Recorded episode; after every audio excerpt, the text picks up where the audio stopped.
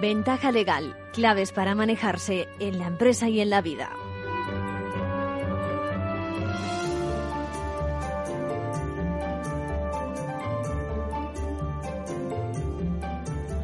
Bienvenidos, bienvenidos a Ventaja Legal, a rebufo del Día de la Radio, donde uno intenta divulgar nuestros temas jurídicos. Bueno, hoy acabamos de asistir a un desayuno informativo del decano del Ilustre Colegio de Abogados de Madrid, José María Alonso, que nos ha recordado que vamos a celebrar este año los 425 años de la abogacía madrileña. Y más cosas, ¿eh? los buenos resultados de la encuesta de satisfacción, las iniciativas de formación, el próximo máster, ojo, de acceso a la abogacía en el propio colegio, junto a la Complutense, y, la reforma también de los estatutos, que ya tocaba, eh, aproximándose ya de cuándo sean los tiempos. Será el colegio de la abogacía. Bueno, el compromiso con la igualdad, la diversidad, la inclusión y el proyecto Bienestar. Y más cosas, entre las que destaco, ojo, la defensa de las personas jurídicas, que ha supuesto un problema para el colegio, bueno, que supone todavía. Luego lo escuchamos en sus propias palabras. Bueno, contaremos, por supuesto, con las novedades de los compañeros de la abogacía. Responderemos en la sección manual de crisis a una pregunta sobre el tratamiento de ozonoterapia. ¿eh? Si hay derecho precisamente al mismo. Es una crisis, una crisis en este caso eh, sanitaria bueno, pues eh, una situación, la verdad, límite. Bueno, y nos piden consejo, muy enfadada la oyente, que, bueno, por esa respuesta de un ayuntamiento en un caso de licencia. Ella se siente, pues eso, maltratada. Bien, en la segunda parte, el caso casero, con el profesor de la Complutense Ángel Luis Alonso de Antonio.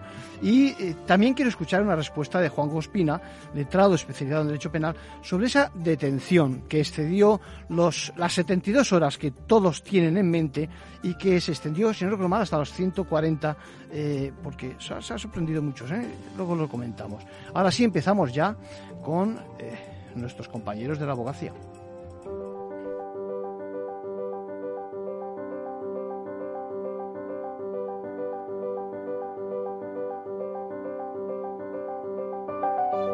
Ahora en Ventaja Legal, la actualidad semanal de la abogacía.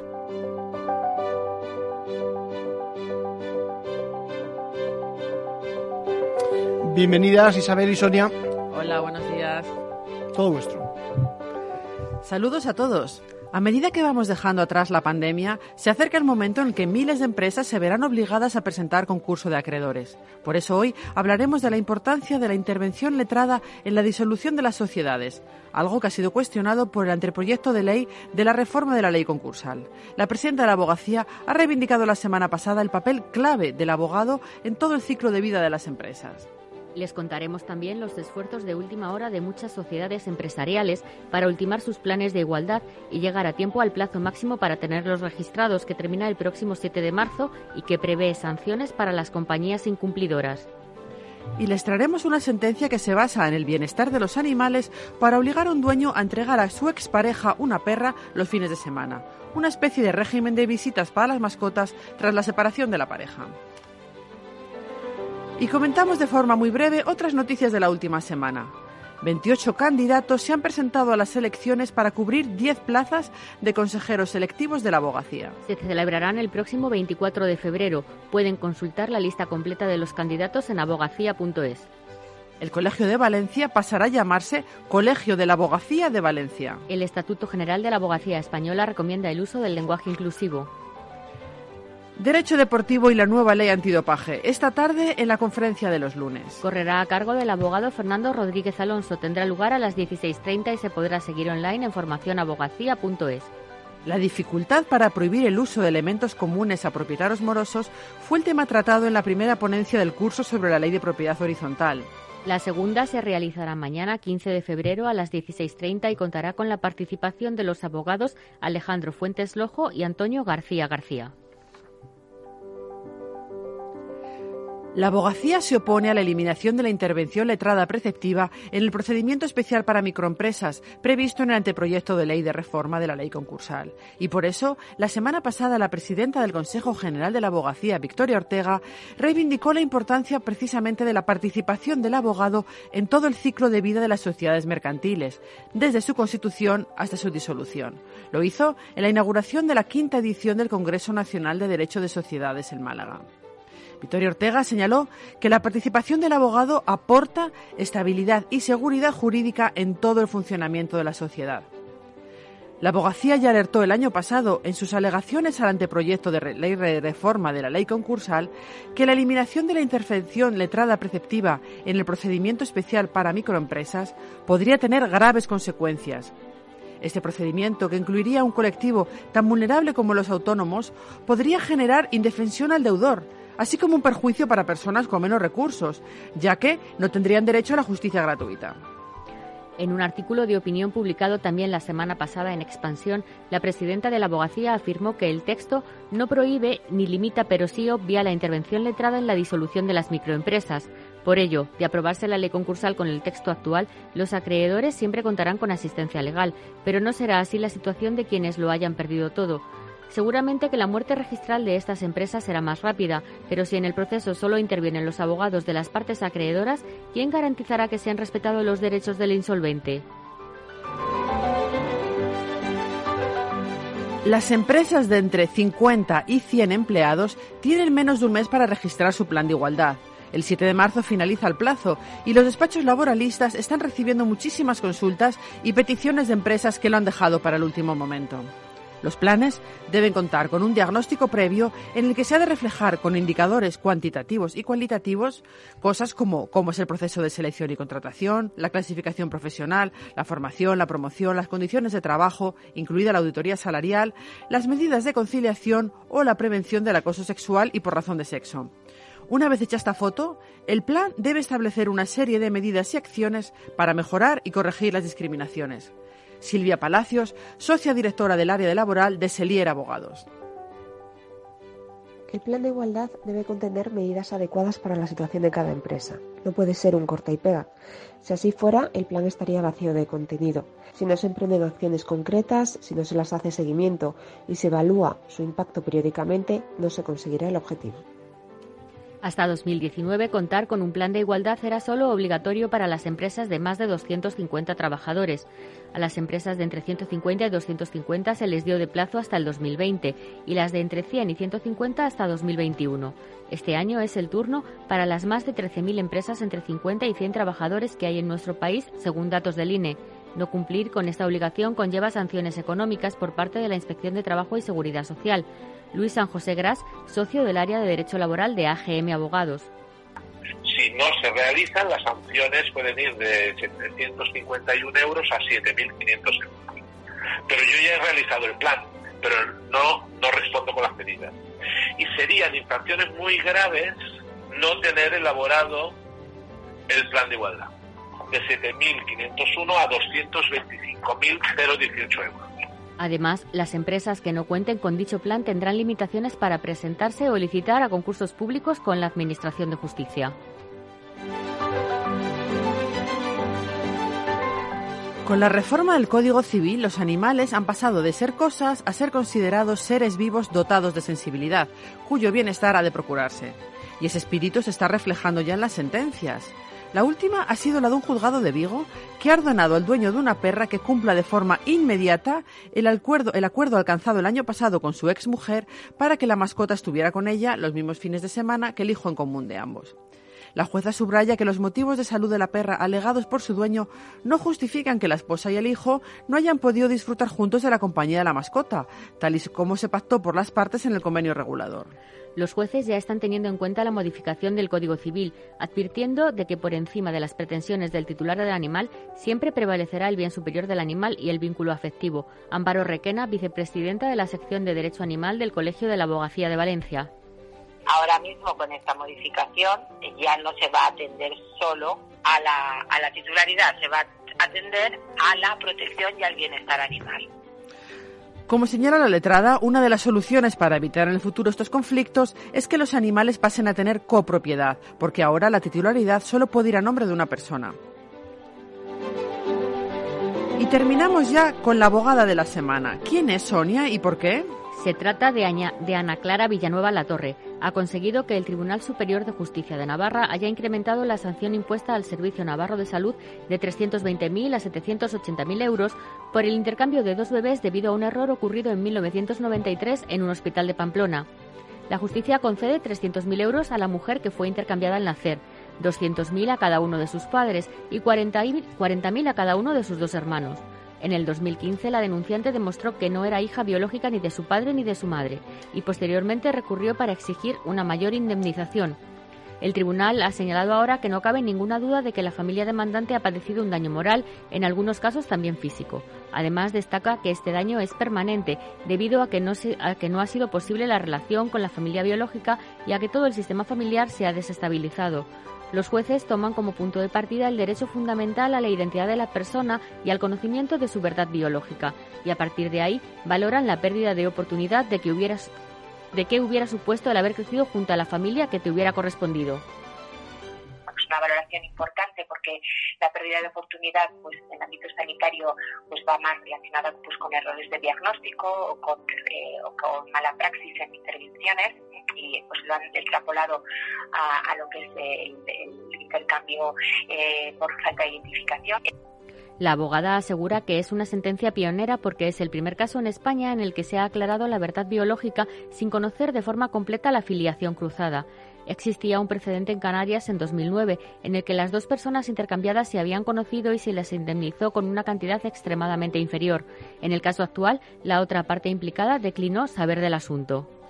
Enhorabuena a la abogada y a la demandante por esta sentencia. Y con eso terminamos por hoy. Hasta la semana que viene. Gracias Isabel, gracias Sonia.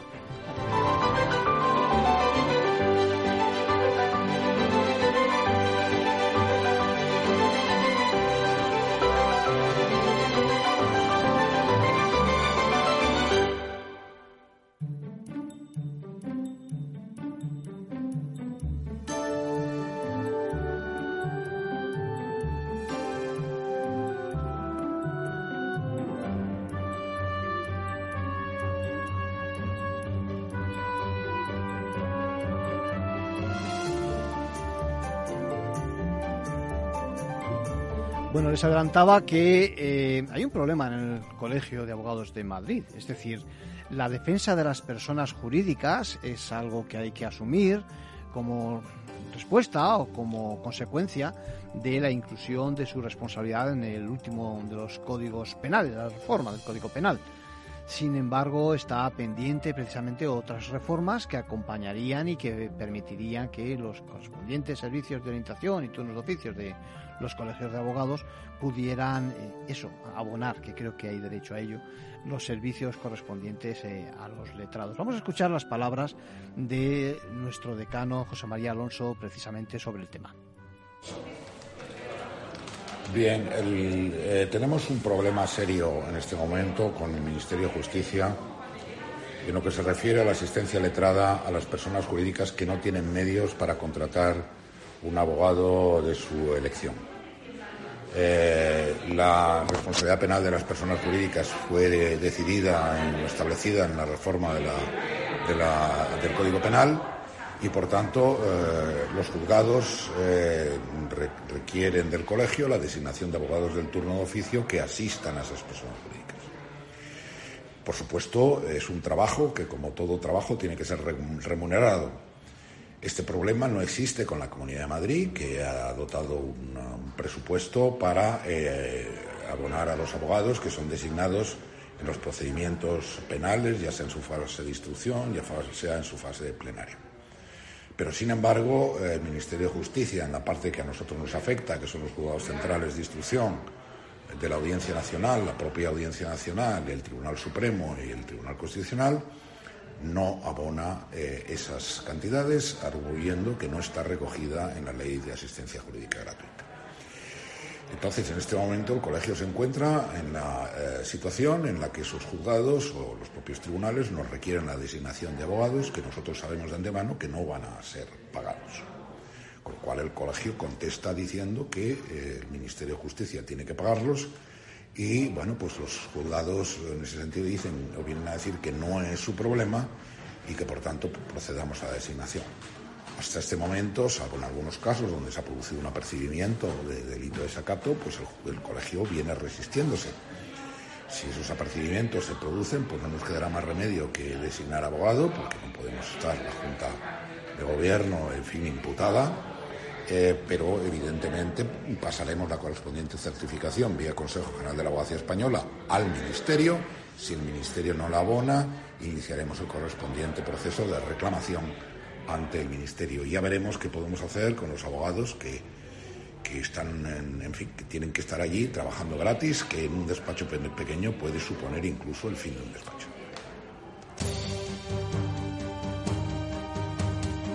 Manual de crisis. Reglas a seguir en caso de necesidad.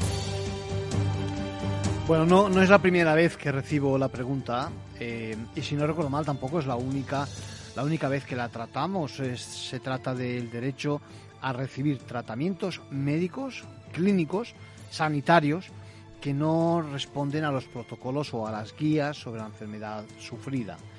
En la anterior cuestión que resolvimos, como esta también tuvo relación o protagonismo el COVID, ¿no?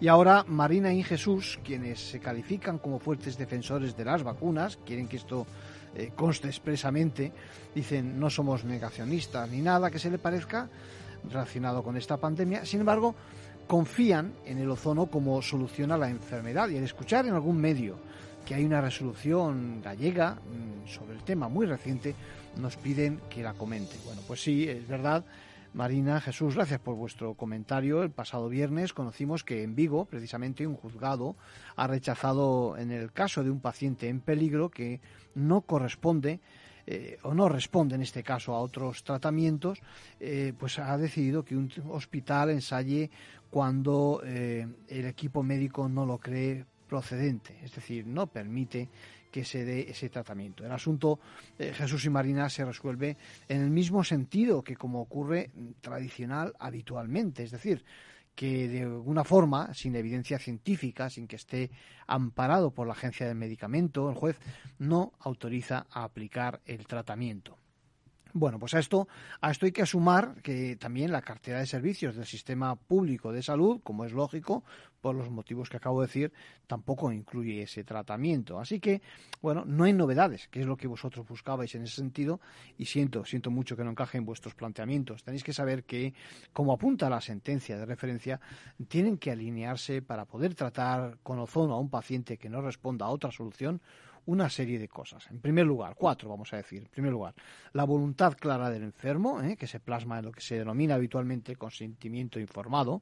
En segundo lugar, tiene que contarse con la solicitud del médico responsable del centro hospitalario, en este caso tampoco se contaba con esa solicitud.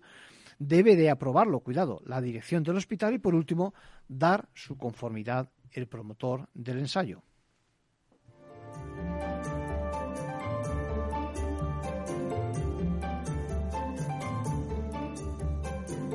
Y por último, un consejo a título personal de nuestro abogado Arcadio García Montoro. Bueno, hoy respondemos a una pregunta que también seguramente nuestros clientes, nuestros oyentes habituales les parecerá familiar es incluso recurrente, pero precisamente por eso la traigo otra vez el programa. Marisa nos comenta que tenía que hacer unas pequeñas obras en su casa, algo así como cerrar una terraza, y lo primero que hizo fue hablar con su comunidad de, propietarios, los vecinos, ¿no? Estos le dijeron que no le iba a poner ningún problema, luego se dirigió al ayuntamiento donde preguntó si tenía que hacer algún trámite y, ahí empiezan los problemas. Allí le atendió un funcionario que le explicó cómo tenía que rellenar algo así como un formulario, una petición y alguna cosa más, le dio también alguna instrucción y en cuanto llegó a su casa pues se puso manos a la obra, eh, rellenó lo que le habían dicho y, lo que, bueno, le hicieron lo que tenían que hacerle en su casa pues los albañiles, que fueran electricistas, etcétera.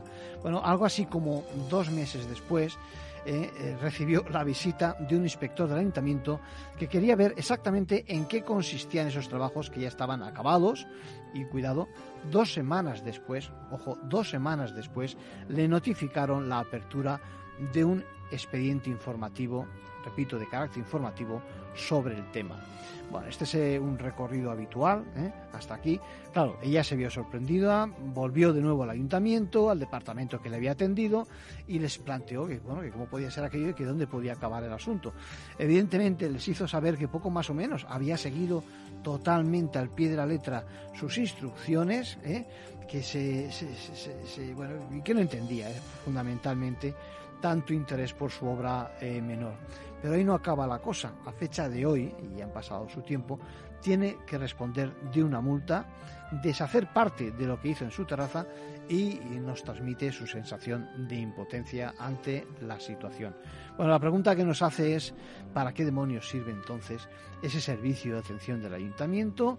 Eh, que un ciudadano eh, acuda diligentemente a informarse y que además proceda, como es su caso, eh, siguiendo las instrucciones que le han dado. ¿De qué sirve todo eso si al final pasa lo que nos ha transcrito y, acabamos de comentar? Bueno, pues me dice textualmente, y cierro ya con estas palabras su cara, dice, me siento engañada. A ver, Marisa, yo lo entiendo perfectamente. Repito que lo que te ha ocurrido es más frecuente de lo que imaginas, es decir, acudir a la administración para antes de hacer algún trámite y creerse asesorado. ¿eh? Déjame que haga una fotografía de los hechos sin fijarnos en tu caso concreto. Bueno, ciudadano que hace una gestión en la administración, se apoya en el consejo, que no genera, ojo, responsabilidad alguna por parte de esos funcionarios, ¿eh? y luego recibe consecuencias negativas del tipo sanciones, eh, por supuesto, incluidas las económicas. Esa es la fotografía de tu caso y el de tantos otros. Bueno, ¿qué es lo que ha fallado? Pues yo te lo digo que la relación con la administración, ya sea ayuntamiento, ya sea comunidad autónoma, bueno, pues seguramente no es la más correcta. ¿eh? Tienes que entender que a pesar de que no debiera ser así, es parte interesada en este proceso y por lo tanto mira por sus intereses y no necesariamente responde como debiera ante una consulta que le puedas hacer. No es vinculante además, ¿eh? no tiene responsabilidad, repito, y más de una relación, eh, digamos, podemos calificarla de relación de ventanilla, pues no lleva a buen puerto. Así que, sin perjuicio de que no debiera ser así, que no debemos los administrados, no tenemos derecho a ser tratados de esa forma, ¿eh? como vecina yo creo que estás confundiendo el papel y lo que te puede aportar esa relación, repito, de ventanilla. Mira, no sé si tuviste que hacer una declaración responsable o si hiciste un trámite correcto o no, incluso si aportaste la documentación necesaria. No lo sé porque no me explicas y además tampoco este es el foro ahora, tienes que acudir a los profesionales, que es lo que se trata. Bueno, en cualquier caso lo que está claro es que yo creo que tienes parte de culpa en el tema porque tienes que acudido a esos profesionales con anterioridad.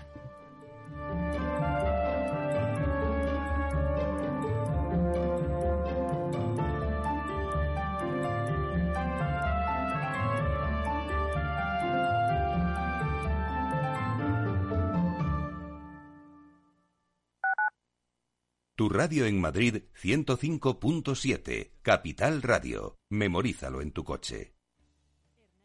Disfruta de la mejor cocina gallega en Montes de Galicia. Todo un clásico moderno en el barrio de Salamanca. Disfruta de la variada dieta atlántica, de las mejores carnes y pescados tratados con respeto y transparencia y regados con una de las mejores bodegas de la zona. En grupo, en familia o en pareja, Montes de Galicia te ofrece el espacio perfecto en cada ocasión.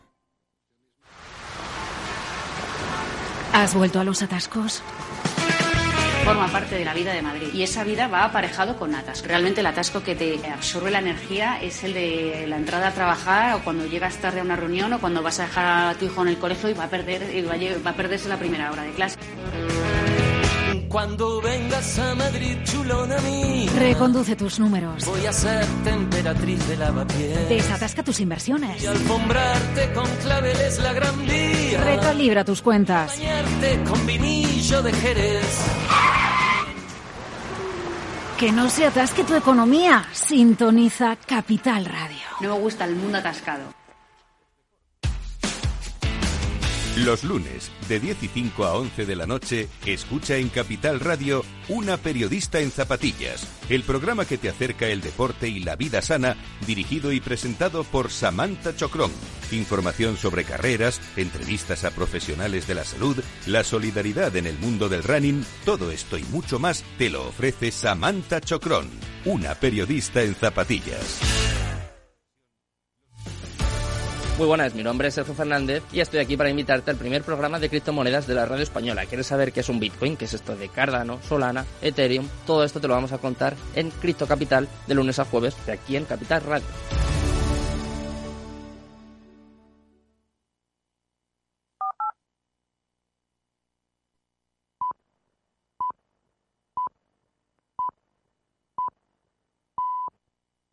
Ventaja legal con Arcadio García Montoro.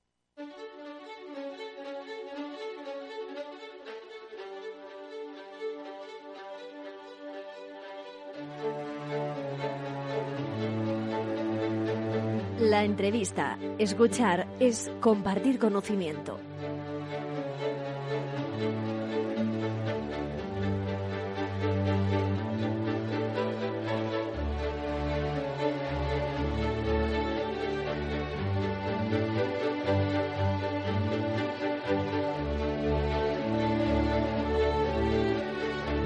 Bueno, pues ya, ya se lo anunciaba antes. eh, la verdad es que eh, acontecimientos como los que han ocurrido la semana pasada en el tema de, de- del Congreso, ¿no? Con la votación y con, yo qué sé, con la confusión que se crea entre el justiciable y entre todos los ciudadanos, pues no, no contribuyen mucho a, a- que se entienda bien el ejercicio democrático. Eh, tuvimos hace ya en dos intervenciones hemos tenido a técnicos, a expertos forenses que decían que el error desde el punto de vista electrónico lo veían complicado. Es decir, que desde el punto de vista, digamos, de, pues eso, de, de- la parte técnica, técnica en el sentido de informática y demás, es fácilmente comprobable, ¿no? Que deja rastro, por decirlo de una forma. Sin embargo, nos queda la duda acerca de si, bueno, pues si en el entorno y en el juego de lo que permita el reglamento del Congreso de los Diputados, los derechos que nos confiere la Constitución, etcétera, etcétera, podía haber margen para esa, esa defensa eh, en favor de lo que quiere hacer y no lo que hizo en su momento el diputado correspondiente. Eh, se trata de una cuestión de derecho constitucional y yo cuando hablamos de derecho constitucional me acuerdo de mi buen amigo, del profesor Ángel Luis Alonso de Antonio, que bueno que, que viene corriendo con la lengua afuera después de dar su clase a sus alumnos en la Complutense. ¿Cómo estás, Ángel Luis? ¿Qué tal, Arcadio? Pues encantado de estar de nuevo contigo y con todos vosotros aquí en esta, en esta emisora. No es la primera vez Ya. Que estoy, espero que no sea la última tampoco. Depende de cómo lo hagas. Depende, ¿eh? Depende de exactamente. A ver si me porto bien. Venga. Y nada, encantado, encantado de estar aquí con vosotros. Ángel Luis, eh, esta semana ha habido novedades. ¿eh? Por una parte, empezamos por el final, parece ser que se han interpuesto recursos en defensa del tema, ¿vale? Y empezando ahora ya por el principio, siguiendo por el principio, parece que los letrados han emitido un informe donde eh, explican, bueno, hacen su calificación, su fotografía precisamente de- de- del suceso, ¿no? ¿Qué te parece? ¿Qué, qué, qué opinión te merece? ¿Qué comentarios podemos hacer sobre el Bueno, tema? aquí, aquí hay mm, muchos aspectos, evidentemente, y todos ellos, pues, de, de derecho constitucional, es decir, de, de- de mi especialidad, ¿no? A ver, hay que empezar por, por reconocer una cosa. Estamos hablando de un aspecto absolutamente fundamental, de eso que el Tribunal Constitucional llamó desde hace ya mucho tiempo el jus in officium de los parlamentarios, es decir, aquel conjunto de, de- de facultades y de potestades que tienen los parlamentarios, en este caso un diputado, pero bueno, en general los parlamentarios, diputados y senadores, en relación precisamente al aspecto fundamental que a mí me interesa dentro del derecho constitucional, que es la participación indirecta de los ciudadanos en la vida política, es decir, el artículo 23 en sus dos en sus dos apartados, ¿no? El 21 sabemos que los ciudadanos pueden participar directamente en la vida en la vida política o indirectamente a través de representantes elegidos en elecciones periódicas, etcétera, etcétera, etcétera la actuación de los parlamentarios, ese ejercicio del jus in officium, de lo que antes hablaba, en realidad, según el, bueno, el propio Tribunal Constitucional, es una materialización de esa participación de los ciudadanos. Por tanto, todo lo que afecte al trabajo, al, ejercicio de las, las competencias, las competencias. sí. las competencias de los parlamentarios, pues realmente nos afecta a nosotros. Y es importante también recordar la, jurisprudencia del Tribunal Constitucional en el sentido de que las, digamos, las limitaciones o las cortapisas al ejercicio de ese derecho de los parlamentarios tienen que ser excepcionales porque está afectando a un derecho fundamental de los ciudadanos, que es el artículo 23. Sí. Y Con esto es fundamental que me parece fenomenal que lo comentes, porque eh, muchas veces existe un desapego entre lo que ocurre en el Congreso o en el Senado y lo que los ciudadanos vemos en la calle. Sin embargo, tú lo que os estás comentando, ¿eh? aquí te sale la, la vena, profesor, perfecta, es precisamente esa conexión que existe entre lo que ellos hacen, en cómo votan en este caso, ahora vamos a ello, y, y el mandato que A ver, recibido es de- que, de todos es que nosotros. a ver, eh, tradicionalmente, desde en fin, la aparición del Estado liberal, la forma básica de participación de los ciudadanos en la, la vida política y en la toma de decisiones es una participación indirecta. Si hay, claro que lo hay, ya lo sabemos, medios directos de participación, referéndum, iniciativa legislativa popular, etcétera, etcétera. Pero tradicionalmente el método básico de, de- participación ha sido el indirecto a través de los representantes, es decir, a través de las elecciones. Y hay que recordar, eh, en fin, la jurisprudencia del Tribunal Constitucional en el sentido de que representante es solo aquel, en sentido técnico, ¿eh? solo aquel que sale elegido en un proceso electoral. Luego, estas personas de las que estamos hablando, diputados, senadores, es decir, parlamentarios, son nuestros representantes, es decir, nosotros actuamos a través de ellos, o dicho de otra manera si quieres.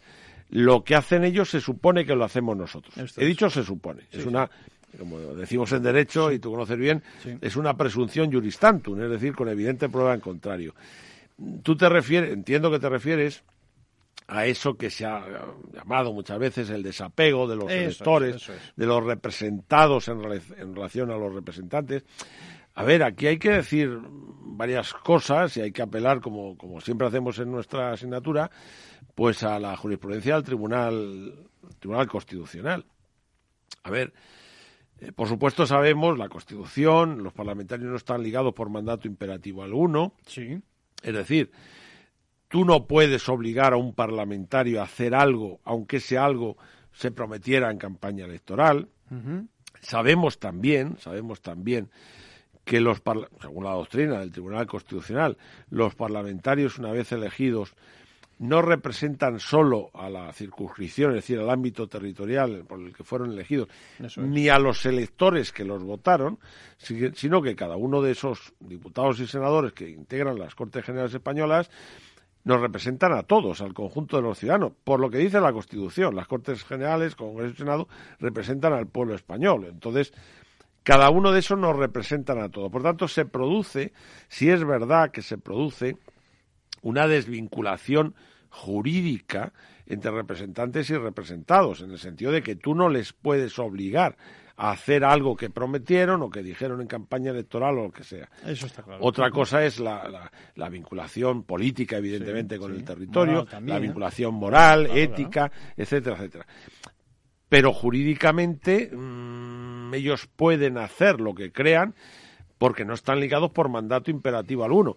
Que realmente la Constitución no exceptúa nada de esa de esa inexistencia de mandato imperativo que realmente eh, a quien se aplica es a los ciudadanos, no a los partidos políticos a través de sus grupos parlamentarios.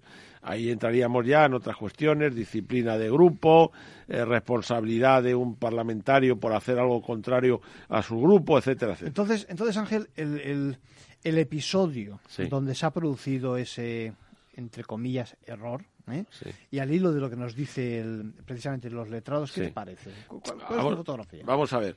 Eh, esta es una cuestión técnica inicialmente y luego evidentemente hay una eh, faceta jurídica o si quieres política también. El Congreso al final pues es un órgano político, se política, en fin, de los grupos parlamentarios que tienen detrás los partidos, etcétera, etcétera, etcétera.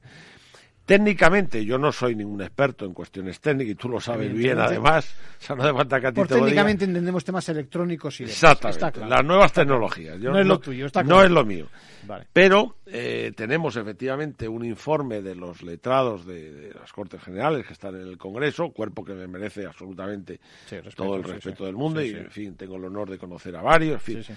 Y además incorpora, eh, digamos, una parte técnica de los servicios técnicos, no técnico-jurídicos, sino puramente Técnicos técnicos, informáticos, sí. nos hacen una, un- una relación de, de- de hechos, de datos, que parece, insisto, yo no soy experto, yo Sí, no, sí. no quiero Pero pronunciar. tenemos que creérnosla, es decir, parece que Nos creemos el. ITER que, que nos dicen los servicios técnico-informáticos del Congreso, que parece ser que no hay ningún error, sino que Entonces, partiendo, partiendo de ahí, En cuanto a las consecuencias jurídicas. A ver, el tema, el tema es ese. A ver, aquí lógicamente hay que tener en cuenta pues la, la regulación jurídica del voto telemático, que como sabes, pues eh, se incorpora en el 2011 en el reglamento sí. del Congreso.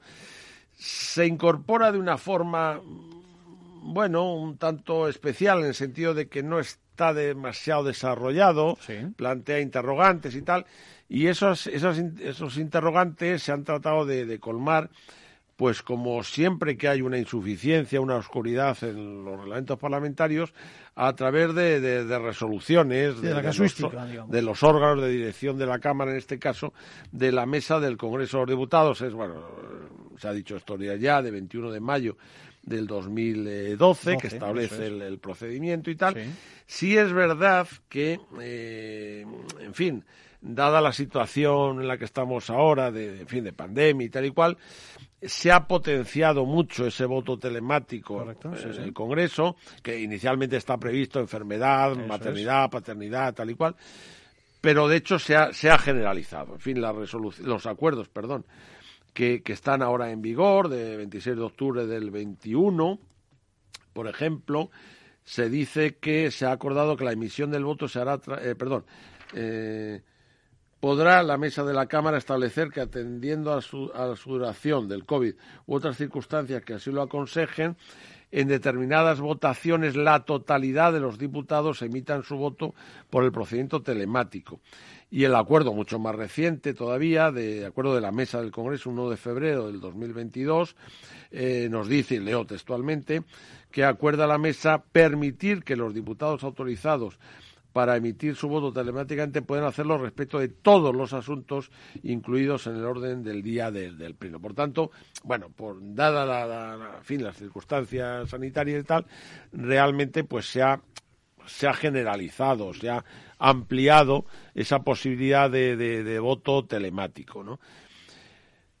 Jurídicamente, bueno, hay que partir de- del acuerdo inicial de la mesa de 21 de mayo del 2012 y a mí lo que, eh, en fin, me llama un poquito la, la atención eh, es que, claro, el punto tercero de esa, de ese- de esa resolución de la mesa eh, lo que dice es eh, que para ejercer su voto el diputado autorizado deberá acceder mediante su contraseña a la intranet del Congreso de los Diputados, la comprobación telemática de la entidad del diputado autorizado mediante un certificado válido de firma digital será imprescindible para poder concluir con éxito la votación. Y en el punto cuarto, que es quizá el, el- el principal eh, aquí, dice, tras ejercer el voto mediante el procedimiento telemático, la presidencia o órgano en quien delegue comprobará telefónicamente con el diputado autorizado antes del inicio de la votación presencial en el Pleno la emisión efectiva del voto y el sentido de este. Una vez verificados dichos extremos, el voto telemático emitido se trasladará a la presidencia al- de la Cámara al inicio de la votación presencial en pleno para que pueda anunciar el resultado acumulado de las votaciones. Sin embargo, en la actualidad, precisamente por, por, por el tema de Las la circunstancias, pandemia y sí, tal, sí, sanitarias, sí. y como nos dicen los propios letrados en el informe al que antes hemos referencia, se dice, en concreto en la página quinta, eh, después de, de- de decir cuál es el, el régimen jurídico aplicable, que es el que estamos diciendo de esas resoluciones, eh, nos dice que eh, conforme al régimen jurídico vigente no se requiere la llamada de comprobación personal a que se refiere el apartado cuarto de la resolución de la mesa de 21 de mayo del 2012 excepción que está vigente desde el inicio de la pandemia. Así, y en los términos del actualmente vigente acuerdo de la mesa de 26 de octubre del 21, la emisión del voto telemático se hará a través de la intranet de la Cámara, con la introducción de usuario y contraseña como método de verificación de la emisión personal del voto. Déjame, déjame Entonces, que haga ahí- yo una fotografía entonces, Sí, el, sí. resumen de lo que estás diciendo. Es decir, eh, técnicamente parece ser que, bueno, pues que eh, no ha habido ningún defecto que pueda tachar al, eh, eh, a- a- al, al voto como no válido, como erróneo, lo que fuera. Eso parece.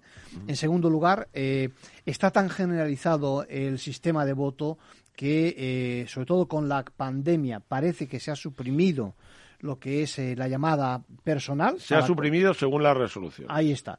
Y además que eh, el voto merece un double check, un, doble chequeo, perdona, es decir, que, mm. que realmente lo ha emitido en un par de ocasiones.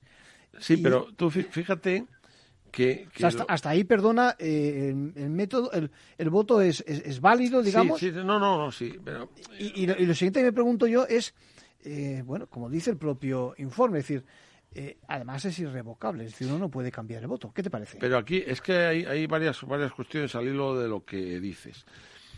Vamos a ver, en la, en la resolución inicial de, de, mayo, 21 de mayo de 2012, sí, sí. Claro, cuando se dice, eh, deberá acceder mediante su contraseña a la, intranet, del Congreso de los Diputados, tal y cual. En el punto cuarto, se comprobará telefónicamente que... Al principio parecía que hacía falta ese... No, no, es que hace falta eso. Lo que pasa que... que dada la, situación, identidad, me imagino. Claro, dada la situación actual... Sí, sí, se ha generalizado el otro, el otro modelo. Claro, dice la emisión, en la resolución, el acuerdo, perdón, de la mesa de 26 de octubre del, del 21... Sí Dice, la emisión del voto se hará a través de la intranet, como, con la, la introducción de usuario y contraseña como método de verificación de la emisión personal del voto. Parece que es un espacio seguro, está claro. Sí, no, no, pero a, lo que voy, los, los eh, letrados en el informe, eh, dice, conforme al régimen jurídico vigente, no se requiere la llamada de comprobación personal a que se refiere el apartado cuarto de la resolución de la mesa 21 de mayo del 2012 decisión que está vigente desde el inicio de la pandemia. Así, y en los términos del actualmente vigente acuerdo de la mesa 26 de octubre del 21, la emisión del voto telemático se hará a través de la intranet de la Cámara, con la introducción del usuario y contraseña como método de verificación de la emisión personal del voto. Yo creo que aquí hay dos cuestiones. Una, lo que es el puro acceso, y otra, la verificación de la emisión personal del voto. O sea, está claro que para poder votar telemáticamente, el diputado hace falta, que tenga un usuario y una contraseña. Y se meta en la intranet. ¿Pero eso qué es? ¿Método de verificación de la emisión personal o un medio medio de acceso al sistema? Lo que pasa es que, fíjate, que lo que pasa es que con la, con la, llegada del diputado, y estamos haciendo una lucubración más eh, didáctica y más académica que otra cosa, que quede bien claro. Digo que con la, con la, con la, vamos a ver, con el consentimiento por parte del eh, diputado que eh, se aviene, dice que en efecto votó en un sentido en el que ahora dice que no quería haber votado. Es decir, lo que parece está claro es que era él el que votaba, entiéndeme, no, no, si yo no digo que dice que no quería votar. yo no digo que no haya sido él el que ha votado, y él no lo dice, que le han sustituido él lo reconoce, en la identidad. No, no, no digo eso. Lo que, lo que quiero decir es que si el una cosa es suficiente. exacto, una cosa es el mecanismo por el cual el parlamentario pueda llegar a poder votar, que es su identificación, su contraseña, y otra cosa es el procedimiento de verificación de que ha votado lo que quería votar. Que eso, con la resolución inicial de mayo del 2012, se, cumple. se hacía con el con la llamada telefónica. Es, usted Pepito? Sí. Sí, pero el siguiente acuerdo ya. Ah, no, no, no. Eso. Que sí, que sí. Pero claro, eso no es una verificación del sentido del voto, entiendo yo. Eso es el método de acceso al sistema que le permite votar. Ya. Pero si yo me hago con la contraseña de ese parlamentario, sí yo puedo votar. Sí, lo que pasa es que eso es un debate que está, yo creo que superado por el mero hecho, como decíamos, de que él ha dicho que en efecto que él votó, lo que pasa es que votó en un sentido contrario. No, no, pero me refiero a, un criterio de partida. el, sistema para verificar que es el parlamentario el que ha votado y que ha votado en un determinado sentido, a mí ahora me parece menos garantista que antes. Ya. Me dice, no, no, usted ha entrado con... Bueno, usted o quien sea que se haya podido hacer con la contraseña, igual que si te atracan y te piden el PIN de tu tarjeta, ha entrado alguien con tu tarjeta, que a lo mejor no eres tú. no sé si me explico. Que, no digo que sea el caso. ¿eh? Lo que está claro es que eh, lo apretado de la, de la votación, ¿eh? lo trascendente de, la reforma. Es que ese es el asunto. El, el, el, juego de los cambios de signo en el voto que se produjeron a última hora es a lo que nos lleva a pensar esas palabras también del propio informe y que son las que yo creo que hay que traer aquí. Es decir, si es irrevocable o no. El voto es irrevocable. otra cosa es. Si es irrevocable. Eh, no, no, pero otra cosa es. puede tener un defecto, decías tú en ese sentido, ¿no? Que no se cumpliera por parte del Congreso, digamos, esa, ese, ese requisito, ¿no? A, ver, eh, lo que pasa que la, la en fin, la resolución inicial de 21 de mayo del 2012, el famoso punto sexto que tanto tal, dice el diputado que hubiera emitido su voto mediante el procedimiento telemático no podrá emitir su voto presencial sin autorización expresa de la mesa de la Cámara, que en el supuesto de que decida autorizar el voto presencial declarará el voto telemático nulo y no emitido. Es decir, puede haber habido algún tipo de error por parte del propio parlamentario, propio diputado en este caso. Sí, sí. Entonces, le cabe la opción de dirigirse antes de que comience la votación a la mesa ¿eh? que le puede autorizar ¿eh? a que vote presencialmente, en cuyo caso declarará el voto telemático nulo y no emitido. El voto es irreversible, es irrevocable, ya lo sabemos pero eso se refiere básicamente con la presencialidad, cuando estás votando presencial. Pero aquí... Solo cuando está votando Claro, es que aquí... A ver, a ver, no, no. A ver, es que aquí juega también un criterio técnico.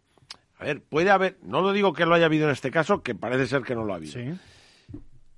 Pero ¿y si hay una cuestión técnica? Si hay un problema técnico, que lo, que lo puede haber, no, en fin, no soy especialista, pero lo puede haber entonces, si el diputado vota que sí, vota que no, lo que sea, y técnicamente, por lo que sea, ha habido ahí un problema de, cables, para entendernos, y sale otra cosa.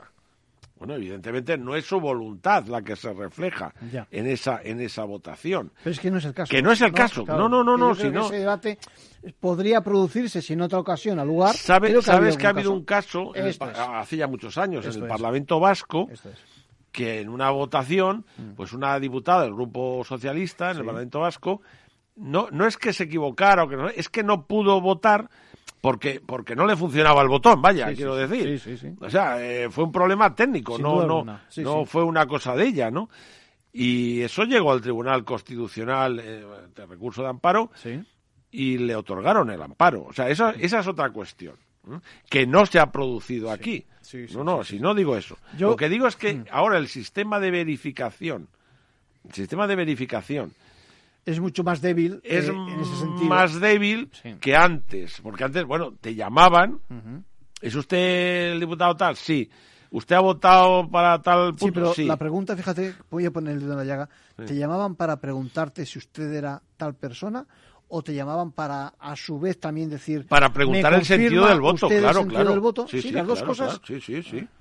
Sí, sí, el, caso está claro eh, Ángel Luis que acaba en el Tribunal Constitucional ¿eh? y acuérdate del punto cuarto de la resolución inicial de, del año 12 tras ejercer el voto mediante el procedimiento telemático, la presidencia de la Cámara u órgano en quien delegue comprobará telefónicamente con el diputado autorizado, antes del inicio de la votación presencial en pleno, la emisión efectiva del voto y el sentido de este. Bien.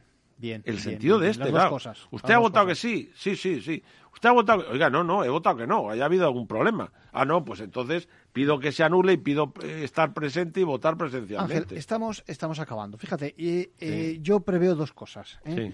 La primera es imprevisible, es decir, el sentido de, de la decisión del Tribunal Constitucional y demás, pues no sé qué puede ocurrir. Pero déjame que te diga una cosa. Pero en cualquier caso, el, el, mandato al orden en el sentido de que, eh, señores, hagan ustedes el favor de aclarar cuál es el procedimiento que sea lo suficientemente mm. garante. Eh, no sé si el de ahora es el mejor o el peor, pero es el momento de revisarlo, puesto que además eh, cada vez más la, la, la, no presencia en, en el Congreso y en las juntas de propietarios y en las juntas de vecinos y, en donde haga falta, ¿no? Y, cualquier órgano colegiado. Pues colegiado necesita, ¿no? ¿No te parece? Sí, no, no, está claro. Eh, a mí me parece correcto que se modificara en su momento el reglamento del Congreso para permitir este. Primero, excepcionalmente, en caso de embarazo, maternidad. por supuesto.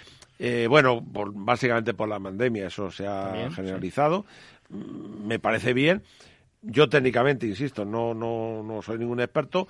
Lo que quiero es que técnicamente esté claro el procedimiento y las garantías jurídicas de que ha votado quien tiene que votar y que ha votado en el sentido, que, quiere votar. Eh, eso va a llegar al tribunal, vamos, no sé si lo han presentado ya o no. Bueno, se dice, se leen los medios que parece que hay, dos recursos. Hay dos recursos de amparo. Uno por el propio diputado y otro por uno el del diputado y otro por parte del grupo, del grupo parlamentario. Allí hay otra cuestión muy interesante eh, respecto a esos mm, recursos de amparo que es el tema de la legitimidad para interponerlo. Hombre, el del diputado está claro. Sí. Eso está claro. Sí, sí. Y además, eh, sabes que, bueno, desde el 2007, para, para que te admitan a trámite un recurso de amparo, tienes que demostrar la relevancia constitucional de tu amparo, que es muy difícil de hacer. Por eso el propio tribunal, en la 155-2009, estableció unos posibles criterios. Eh, hasta ahora, mm, práctica, yo creo que todos o prácticamente todos los recursos de amparo presentados por parlamentarios eh, son admitidos a trámite por entender que por la alta función que desarrollan y tal, pues eh, tiene esa relevancia constitucional.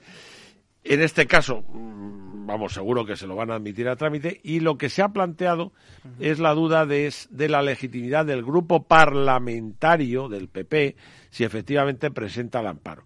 Eh, algunos eh, juristas han dicho que no están legitimados. Bueno, yo traigo aquí a colación la sentencia del Tribunal Constitucional 361-2006 de 18 de diciembre en relación a ese caso del Parlamento Vasco que hemos dicho.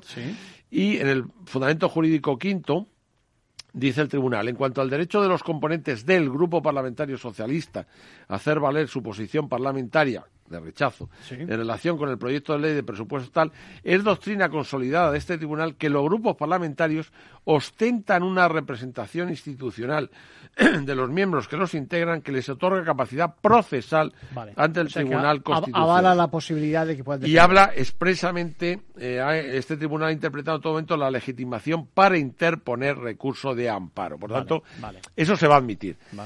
Se va a a estimar el recurso de amparo.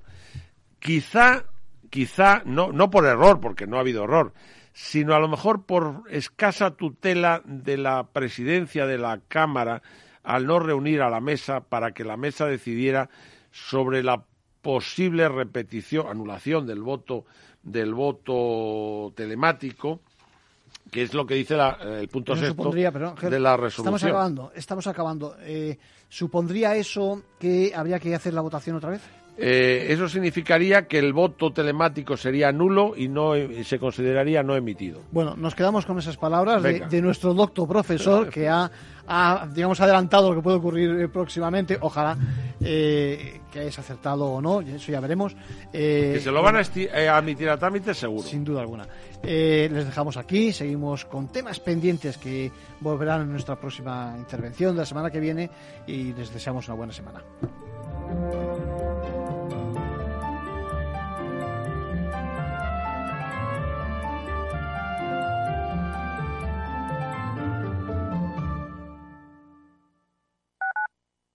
Capital Radio Madrid 105.7 en el restaurante Gaztelubides somos rigurosos con la selección del producto para crear recetas imaginativas que acompañamos de una bodega generosa y brillante y de nuestra magnífica terraza durante todo el año.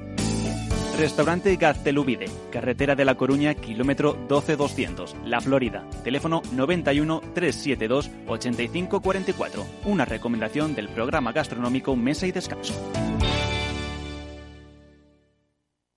Gráficas Naciones. Más de 50 años de experiencia en el sector de las artes gráficas. Apostamos por la última tecnología tanto en impresión offset como en digital y gran formato. Realizamos todo tipo de impresión. Tarjetas de visita, folletos, libros, vinilos, decoración y montaje de stands. Más información en el 91 629 2145 o en gráficasnaciones.es. Esto te estás perdiendo si no escuchas a Luis Vicente Muñoz en Capital, La Bolsa y la Vida. Gerardo Cuerva, presidente de CEPIME. La pequeña y mediana empresa española lo ha dado todo y el gobierno es el momento ya, ya, ya definitivo de compartir esa, ese, esfuerzo que está haciendo eh, la pequeña y mediana empresa. O, metemos dinero en la empresa o realmente nos cargamos el tejido productivo y luego que nadie hable de empleo, de bienestar y de progreso. No te confundas. Capital, la bolsa y la vida con Luis Vicente Muñoz, el original. Si te gusta el pádel, en Capital Radio tenemos tu espacio. Todos los martes a las 22 horas saltamos a la pista para contarte la actualidad del World Padel Tour, los torneos amateur, las novedades de las marcas y toda la actualidad relacionada con el segundo deporte más practicado de España. Esto es Padel, los martes a las 10 de la noche en Capital Radio.